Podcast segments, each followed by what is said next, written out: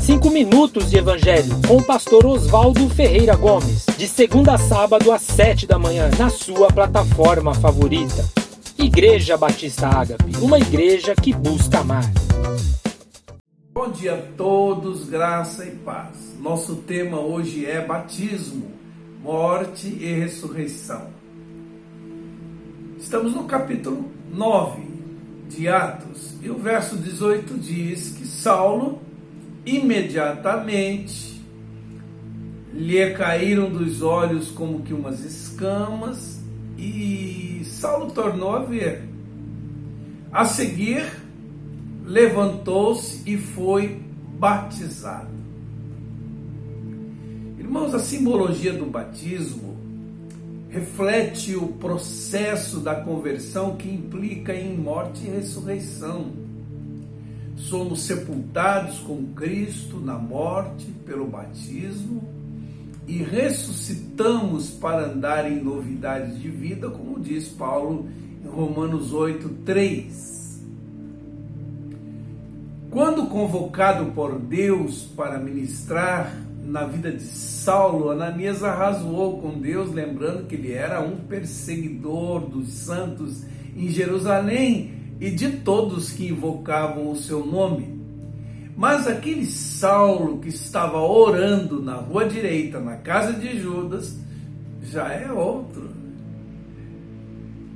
Quando alguém é imerso nas águas, ele está dizendo que ao conhecer Jesus, morreu, foi sepultado. E quando a pessoa é trazida de volta das águas, ela está dizendo que agora está ressurgindo para uma nova vida. E no caso de Saulo, sua experiência pessoal foi tão radical que ele foi para o outro lado diametralmente oposto. De perseguidor passou a ser perseguido por causa do reino de Deus. É assim que acontece, irmãos. Quando nossa matriz interior é mudada, nós começamos a andar noutra direção. Por isso que no verso 16 de Atos 9, ele diz: Pois eu lhe mostrarei o quanto importa sofrer pelo meu nome. E é uma vida tão outra que é como se outra fosse outra pessoa. Por isso é que Jesus chamou essa experiência de novo nascimento. Morreu um Saulo, cego no entendimento espiritual, que sabia coisas a respeito de Deus, mas não conhecia o próprio Deus, que por causa do seu zelo sem entendimento perseguia a obra de Deus, que não tinha discernimento da obra da cruz que não tinha reconhecido Jesus como Salvador e Senhor da sua vida, esse morreu. E ressuscitou um Saulo que conseguia ouvir a voz de Jesus: Saulo, Saulo, por que tu me persegues? Que já tinha um conhecimento experimental de quem era Jesus. Quem és tu? Eu sou Jesus a quem tu persegues. Que já estava disposto a obedecer a Jesus, por isso levanta, entra na cidade, espera que digam o que ele deve fazer. E sua conversão culmina com seu batismo, em nome de Jesus. Então, queridos, o batismo é um sinal dessa ruptura radical com a velha vida é uma declaração explícita de que você se arrependeu da velha vida e se submeteu a Jesus como autoridade da sua vida, e isso tem, com certeza, uma reverberação no mundo espiritual. É por isso que na semana do, que antecede o batismo, muitas pessoas enfrentam luta para chegar nesse dia e ser batizada.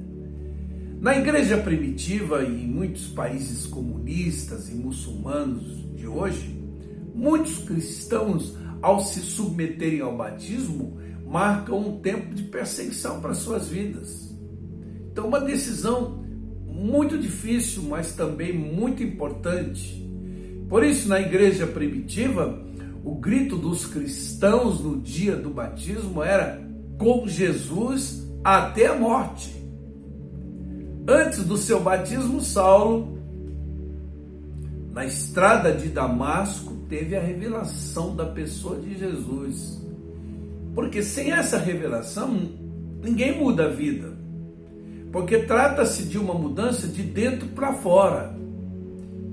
Então, se você já recebeu a revelação da pessoa de Jesus, se converteu a Ele e já assumiu Jesus como o Senhor, Salvador da sua vida, por que não obedecer a ordem dele, que está lá em Mateus 28, 19? Ide, portanto, fazei discípulos de todas as nações, batizando-os em nome do Pai, do Filho e do Espírito Santo. Por que não sinalizar publicamente essa ruptura com a velha vida? Por que não fazer uma declaração pública de que você se arrependeu da velha vida e está agora se submetendo a Jesus como autoridade da sua nova vida? Por que não sinalizar essa fidelidade e essa lealdade a Jesus? Por que não formalizar essa experiência ao mundo espiritual? Então, se você já recebeu Jesus como Senhor e Salvador da sua vida, você pode obedecer essa ordem de Jesus, batizando em obediência ao seu mandato. Deus abençoe o seu dia, em nome do Senhor Jesus.